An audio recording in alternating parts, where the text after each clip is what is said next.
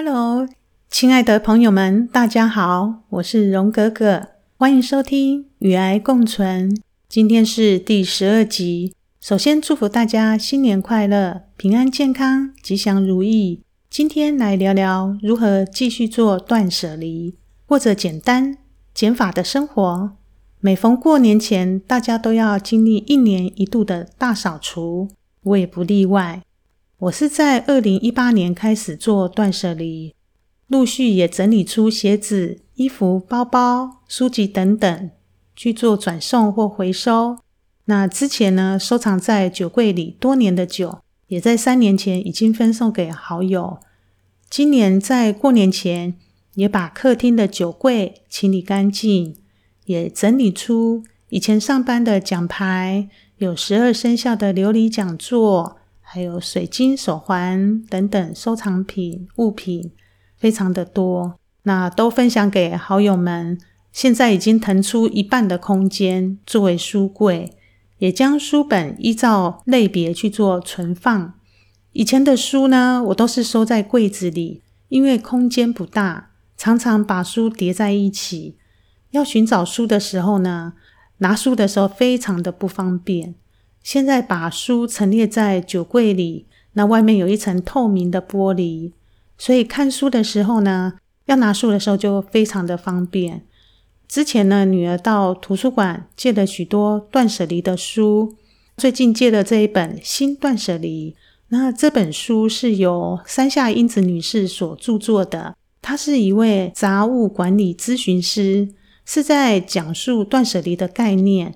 要落实在日常生活中做断舍离，不只是单纯的丢东西。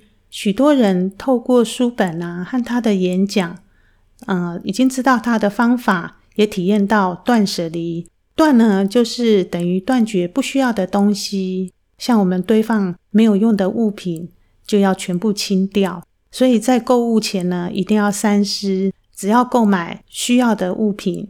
舍呢？是等于舍去多余的废物，要整理出不用的物品，全部清理掉。离呢，就是等于脱离对物品的执着。那我们要脱离对物品的执念，在舍弃的过程中呢，会了解到哪些东西才是自己真正需要的。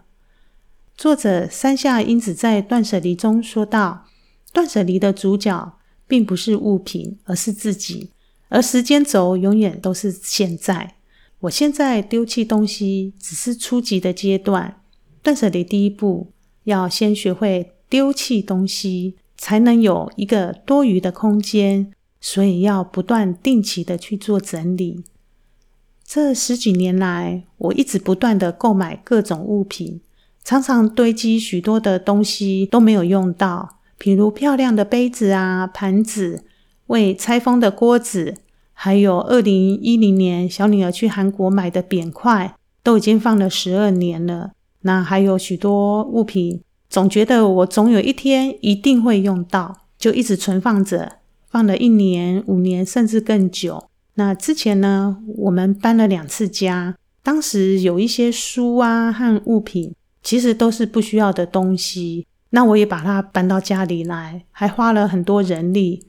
然后最后还把书籍都搬到五楼，像很多书啊，已经放了二三十年，所有的书都泛黄了。其实那时候搬家前，当下就要立即把它处理掉，结果居然放到今年，在十二年后才把书和物品清理掉。现在没有办法一次做完断舍离，还需要时间定期的去做整理。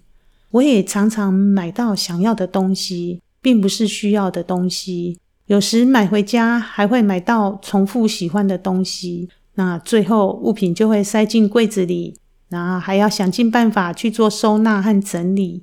以后呢，我就不会盲目的买东西了。其实我经常整理物品，但只是把物品放到储藏室或柜子里，这并不叫做整理，只不过是把东西放到看不见的地方。也就是换地方收放东西。现在我非常认真的整理收拾，就会很清楚知道断舍出多余的物品，分享给好友，那他们都很喜欢，那我也很喜悦。那最后也会留下真正喜欢和实用的物品。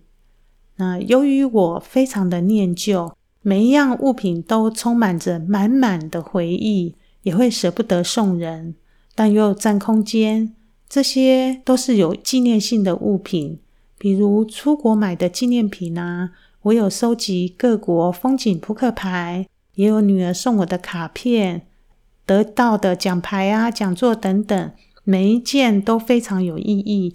刚开始真的会很舍不得送出或丢弃，在透过断舍离之后，我就会明白，极简生活就是要我活在当下，只要保存需要的东西就好，也不会因为回忆而囤了一些物品。那也借由极简生活，让我能够反思自己需要的是什么。在过年前，我整理女儿送我的卡片，那一时疏忽忘记拍照做存档留念，就把它丢了。那也提醒各位，如果是家人或朋友送的卡片，可以将卡片照相做留存，再将卡片做回收。其实面对物品就是面对自己，整理房子就是在整理自己。做断舍离后，也让我察觉到。要将加法的生活转换为减法的生活，生活过得简单就是幸福。断舍就要定期的、一直不断的去做，平时就可以做，不用等到过年哦。丢弃杂物，才能清理出更多的空间，打造出舒适或者简单的生活空间。现在呢，我会对保留下来的物品充满着感恩。也会更珍惜物品，也养成感恩惜福的习惯。那每天这样子就能开开心心珍惜现在所拥有的人事物。希望大家听到这一集能够有所收获哦。那买东西之前一定要三思而后行。那这一集分享到这，欢迎大家到 FB 粉砖荣格格的癌后日常，互相交流，互相鼓励。喜欢的话，也可以分享给身旁的亲朋好友哦。欢迎大家订阅追踪，与爱共存。我是荣格格，感谢你们的聆听，下一集见，拜拜。